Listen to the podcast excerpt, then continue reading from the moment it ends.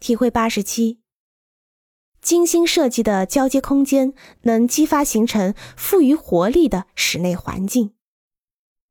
交接空间是专门为吸引人们停留而设置的空间。比如说，一个大型购物中心的对面通常会布置一些百货商店，因为它们能帮助吸引很多客户。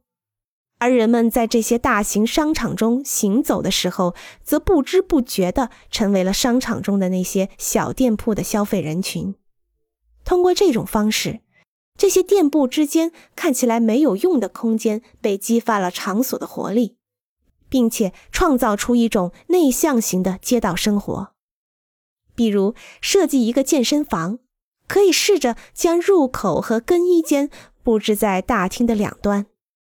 当设计宾馆的时候，不一定非要追求效率，把前台和电梯的间距稍稍加大，能产生更好的效果。